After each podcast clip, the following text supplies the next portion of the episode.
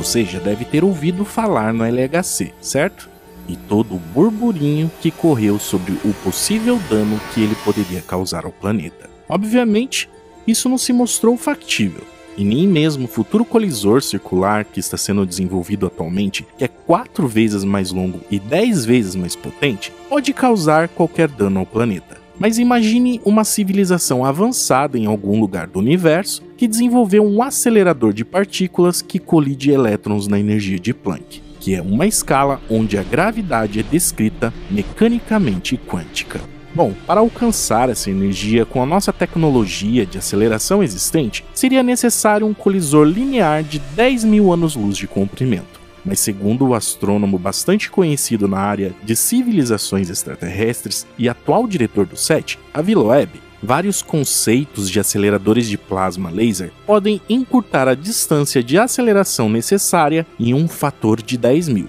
diminuindo o tamanho de tal colisor para o tamanho da nuvem de Oort, que é a nuvem de detritos, cometas e asteroides que envolve o sistema solar. Para nós, pode parecer algo absurdo, mas pode se imaginar de forma otimista que uma civilização altamente avançada dentro da nossa própria galáxia poderia gerar colisões de elétrons nas energias de Planck dentro do seu sistema planetário doméstico. Como se vê, a viabilidade hipotética de tal experimento é motivo de preocupação para caso existam a todas as civilizações do universo.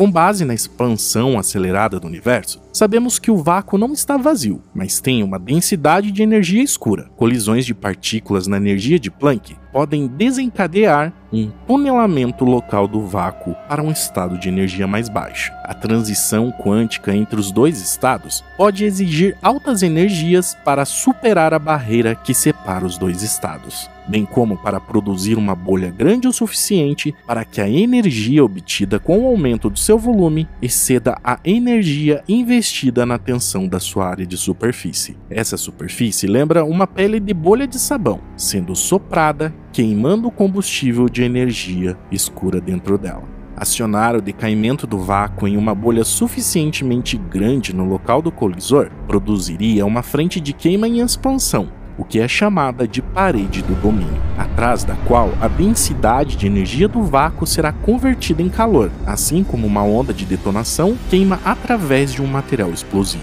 Essa frente esférica em chamas se moverá para fora na velocidade da luz e liberará uma quantidade sem precedentes de energia no espaço, aquecendo tudo ao longo do seu caminho. E bom, e se toda a energia for convertida em calor, isso traria um volume ilimitado varrido pela frente em chamas e uma temperatura de 30 graus acima do zero absoluto, o que é 10 vezes mais quente e 10 vezes mais denso em energia do que a radiação de fundo cósmico de microondas, que é o que sobrou do Big Bang. E essa onda de calor seria motivo de preocupação.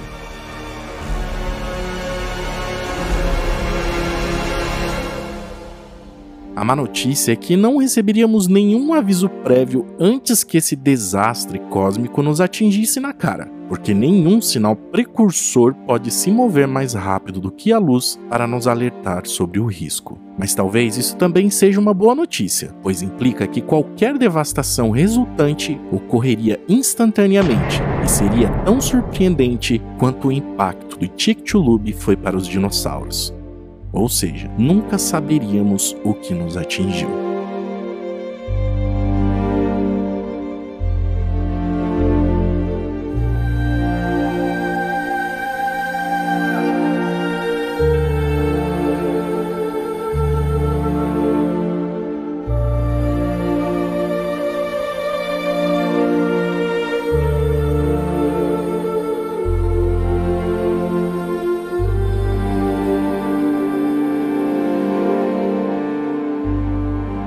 Uma maneira de evitar uma catástrofe cósmica desse tipo é estabelecer um tratado interestelar, semelhante ao Tratado de Proibição de Testes Nucleares, que foi assinado pela primeira vez em 1963 pelos governos da União Soviética, Reino Unido e Estados Unidos. O objetivo do Tratado do Colisor de Planck seria proteger nosso ambiente cósmico de paredes de domínio produzidas artificialmente. Sem tal tratado, só poderíamos desejar que todas as civilizações se comportassem de forma responsável quando adquirissem a maturidade tecnológica para construir um colisor de energia de Planck. Isso quer dizer que teríamos que esperar que nossos vizinhos exibam responsabilidade cósmica. A longo prazo, a necessidade de assinar um tratado é apenas urgente dentro da nossa galáxia, e talvez no seu vizinho mais próximo Andrômeda, e ele não se estende além do grupo local de galáxias